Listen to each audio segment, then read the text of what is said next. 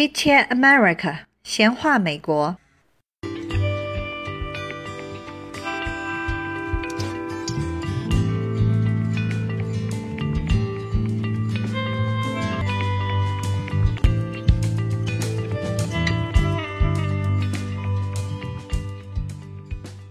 哎，大家好，我是 Samuel，欢迎大家来到闲话美国。呃，今天呢，我想给大家谈一谈这个计算机技术方面的一些话题。呃，我本人呢是一个软件工程师啊，就是传说中的码农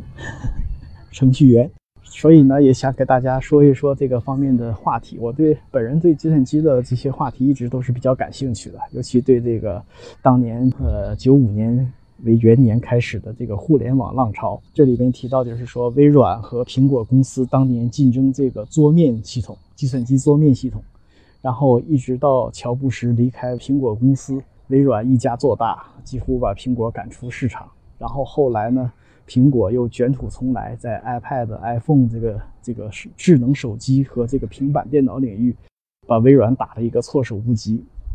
然后呢，又谷歌又参入。呃，搞出安卓系统，然后跟这个苹果平分江山。现在也不是平分江山了，谷歌因为等于是走的当年微软的呃这个线路嘛，呃，有众多的这个厂家支持它，所以现在谷歌的安卓系统应该是占的市场份额更大一些。这我很喜欢看这些故事。包括这个乔布斯传啊，还有这个包括这个微软的这个比尔盖茨的一些呃自传啊，一些我都比较喜欢的。那么话说这么远呢，就是说想跟大家提的就是这个区块链技术。呃，当然现在计算机话题里边比较热门的呢，一个是 AI 人工智能技术，再就是区块链技术。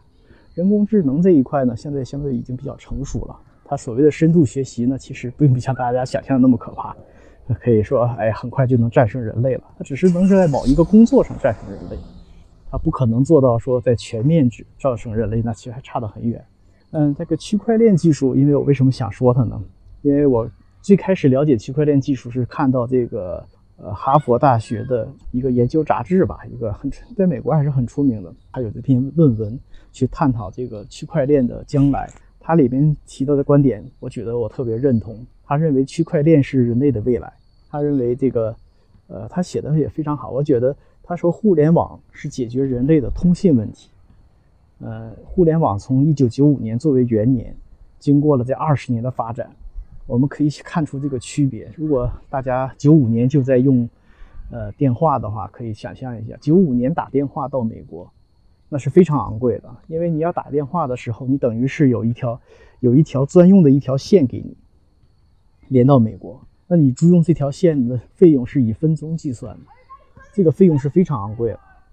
所以大家，呃，那个时如果那个时候打过海外长途，不用说海外长途，那时候甚至在中国打一个长途也都是很贵的。然后后来呢，这个互联网技术出现之后呢，一下子就把这个通信的这个成本给降下来。呃，这二十年的快速发展，大家说可以已经完全离不开互联网了。嗯，你上网去订个餐，甚至现在这个手机微信支付。大家每天都是在这个互联网上进行的各种各样的操作，就是说一下子把这个通信成本降到如此之低，改对今天的社会的改变，大家已是有目共睹了。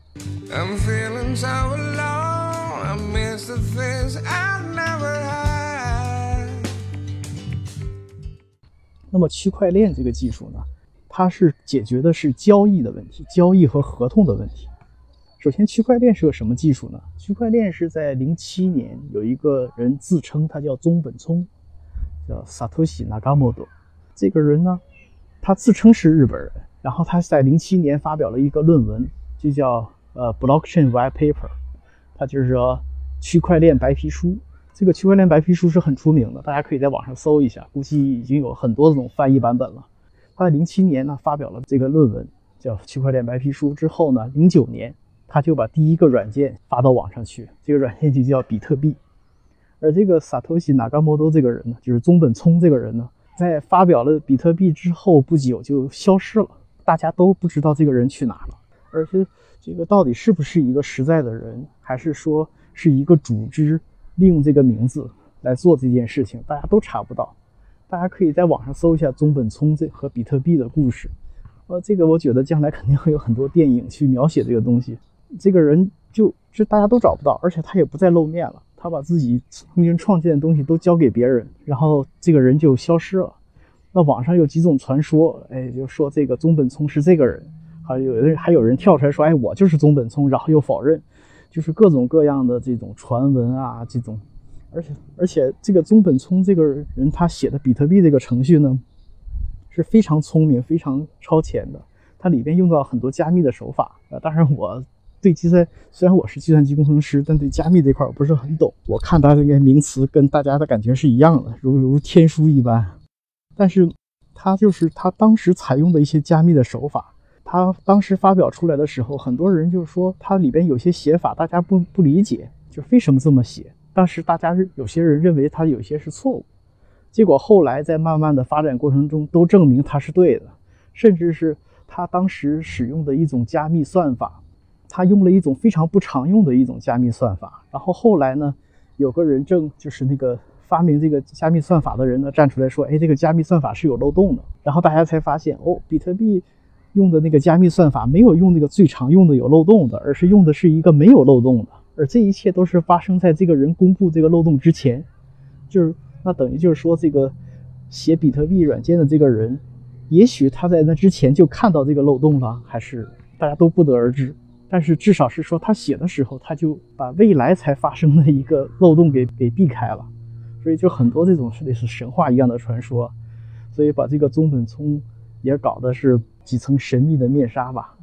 可能更加吸引大家的兴趣。对，说了这么远，那区块链这个技术它主要的用的是什么？它有几个主要的特征，一个叫去中心化。那什么叫去中心化呢？就是说。所谓的中心化，就是说现实世界的交易，大家可以想象一下，比如说在淘宝上你买一样东西，这里存在一个问题，这个买家和卖家一个互相是不信任的。那你卖家会想，哎，我我把东西我把货发出去了，那个没有收到钱怎么办？那买家会说，我把钱交出去了，我没收到东西怎么办？那么现实世界，我们现在生活世界的解决方案是有个第三方的信用机构，你像淘宝上就是支付宝。支付宝等于是买家先把钱放到支付宝里，然后卖家把货发出来，买家收到货之后，你才能从支付卖家才能从支付宝拿到钱。那这样一个方解决方案是一种叫做中心化的解决方案。那你再说，比如说这个卖房子，卖房子也是，我们所有的房产证都放在国家政府有一个房产证的这么一个呃管理机构，对吧？国家的房地产局，大这这个地方呢，就是所有的你的房地产信息都在那儿。你只有到这个数据库里才能证明，哎，拿一个房产证出来才能证明，哎，这房子是我的。所以你跟别人交易的时候呢，等于是到这个国家这个房地产局去登录，就是证明，哎，我把这个房产转转交给另外一个人，对吧？就是这都是一种中心化的解决方案。那么区块链的去中心化技术呢？它是说，它把这个信息，把它分布式存储在整个互联网上，呃，整个互联网上每一个有。运行有这个程序的计算机节点都会成为一个小的存储机构，而每一个存储机构呢是以链状结构，一个指向一个。这样的话呢，如果黑客说黑进某一台计算机，把某一台计算机的信息改掉之后，它会造成这个链的断裂。那它所以说，当你下一个计算机呢，它会通过这个所谓的链嘛。它这个链实际上是就是计算机在加密的一串长长的一串数字数字密码，一串人读不懂的一串加密出来的一个钥匙，网上也是叫密匙嘛。那么下一台计算机呢，会根据会根据某种算法，它能够算出来你这个上一个计算机发来的信息是否是被修改过。如果他认为是被修改过的，他就会不相信你这个东西，他就认为你你发来的信息不是真实的。所以说，黑客如果想改掉。某一个信息，它必须要把计算机上的节点每一个节点的信息全都修改。就说，如果是如果全世界有一百万台计算机在运行程序分布式存储的这个东西，那这个黑客要黑一百万次，把一百万的计算机的信息一个一个的改写掉，而且每一个的这个链要保证这个链是不能断裂的。所以说，从这个角度上讲，就是说想黑的，想黑客想篡改这个信息几乎是不可能的。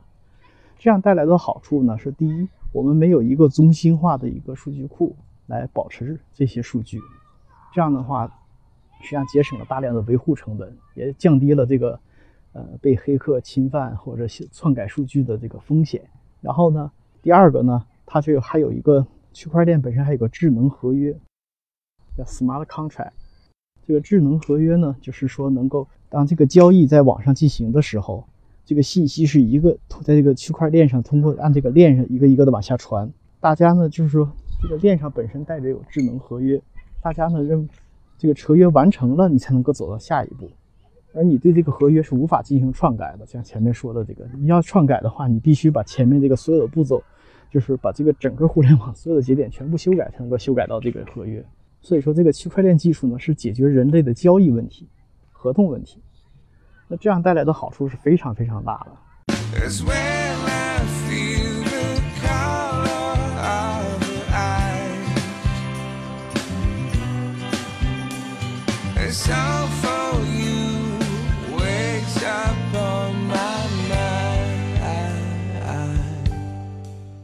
现在区块链的第一个应用，可就就是比特币吧。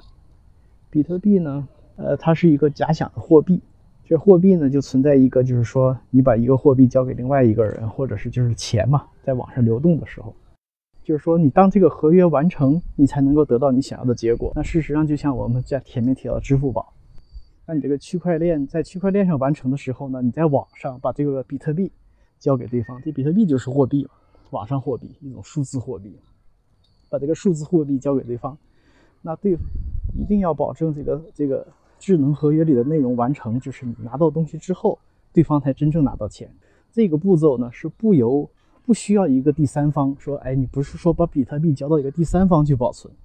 而是说比特币交给对方，但对方还拿不到，然后 一定要等到你确认你收到东西了，对方才拿到。而这一切都是通过网络自动完成的，不需要一个第三方来做。这样做的好处呢，就减少了一个第一数据的安全，就说你没有一个中心的数据库，所以黑客也没有办法去篡改你的东西。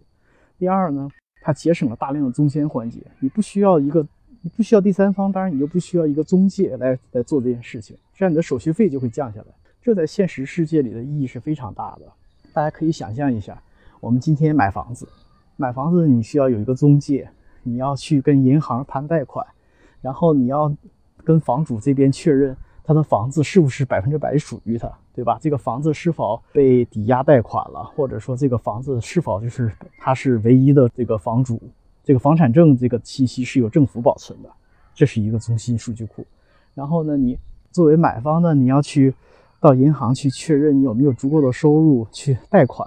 那个贷款又是一个信息，又是一个另外一个数据库。所以这样这么多一个中心数据库才构成了一个买房的合同。所以你在买房当中，你要付出很多的金钱。你像我现在我已经离开中国太久了，可能对现在中国买房需要花多少这个中介费我不是太了解。但是在美国呢，你买房中介费就是说有一个中介，他是卖方和买方各收百分之三，就是你房价的百分之六，然后你还要付一个叫 closing cost。这 closing cost 可以是几千美金，七八千美金左右吧，我想是。就是说，你这些钱其实都是花在大家去调查这个中心数据库，确认，哎，这个房主没问题，确认你的贷款没问题，大家互相确认，互相确认。而这些确认的过程，如果将来都能用区块链解决的话，这些中介费就都消失了。你想想这个，当然了，这个。这个房产中介的百分之三，它还包括在向你介绍房型啊，什么这些附加服务。那这些你可能是无法用区块链来解决的。但是你是，就是说这个房产证的交接、贷款的交接这些东西，如果都用区块链、用用这种计算机的这种技术来解决的话，不需要再去请一个律师。如果在这个公司这个商业的领域里边呢，商业里边实际上公司对公司是都都是要签合同。那个签合同实际上就存在一个说，哎，我写了一份合同的出出版，然后公司哎，那个对方公司拿来一看，不行，这个地方要改一下，那个地方要改一下，再发回来，发回来，然后你再发一下，再改回去，再发回去，所以你可能改版、改版、改版、改版，不停的改版，而且每次改版呢，呃，你写了你写了修改意见的时候，对方是无法看到的，你要发给他，他看了之后，哦，不对，我要这么改，再再再退回来，这样一个过程。这些如果在区块链上来完成呢，实际上是可以做到实时的，就是说两个人可以同时在一个文档上，哎，我我怎么改你能看得见，你能你怎么改我也能看得见，就不需要这样一个我改一下交给你，你再改一下交给我，你交给我是一点一版，我再改一下一点二版。所以说这个区块链的技术呢，就都可以解决这些问题。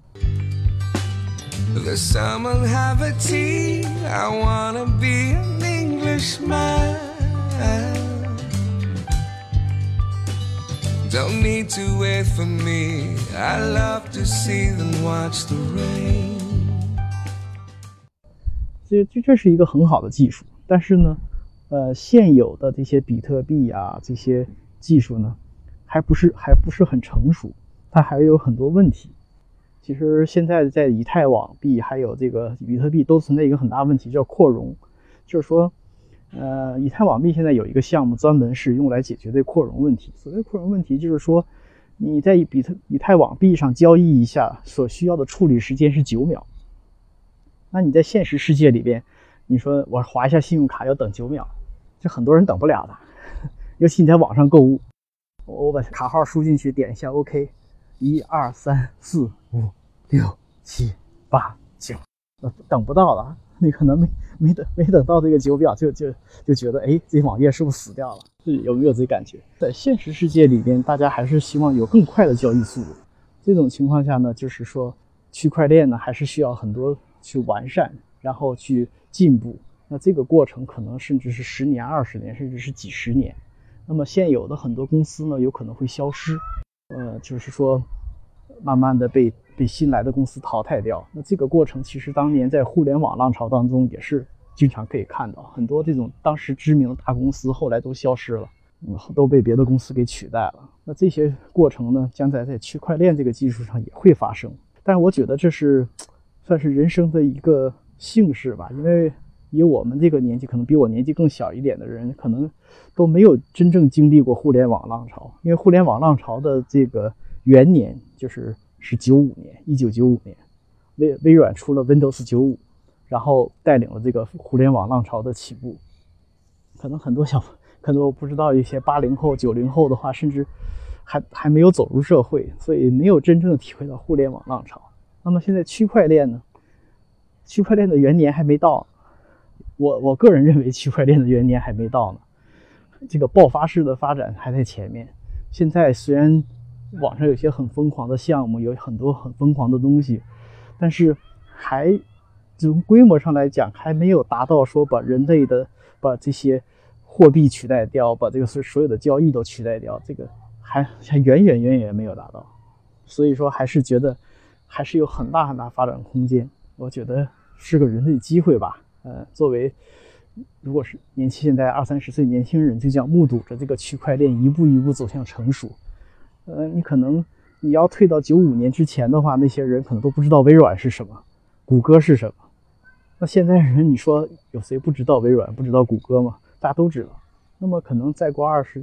再过二十年，区块链技术这边又可能蹦出来一个什么公司，到时候如雷贯耳，所有人都听得到。但是现在可能这公司甚至还不存在呢。我是觉得区块链会是信息产业人类的一个未来吧，我这是我的看法。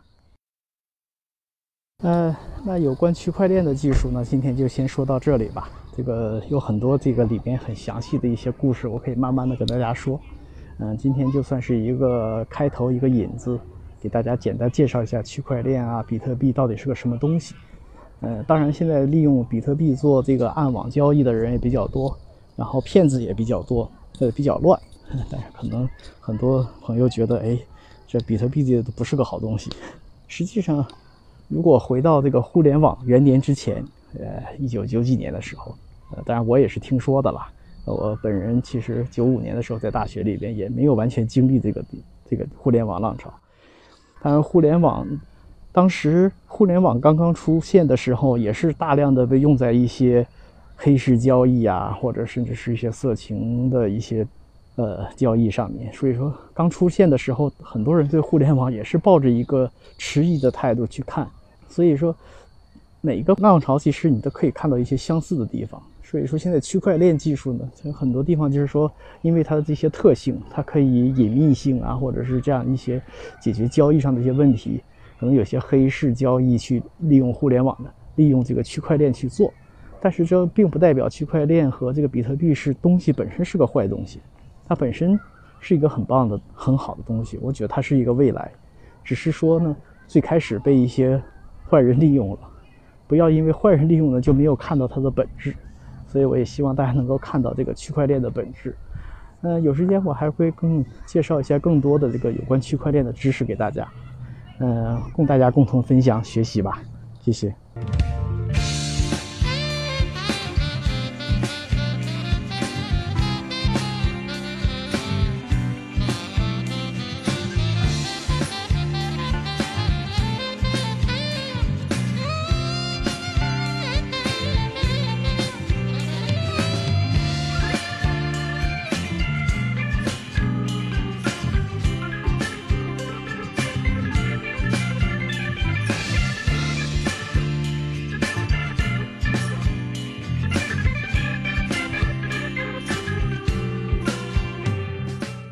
感谢收听，下期再见。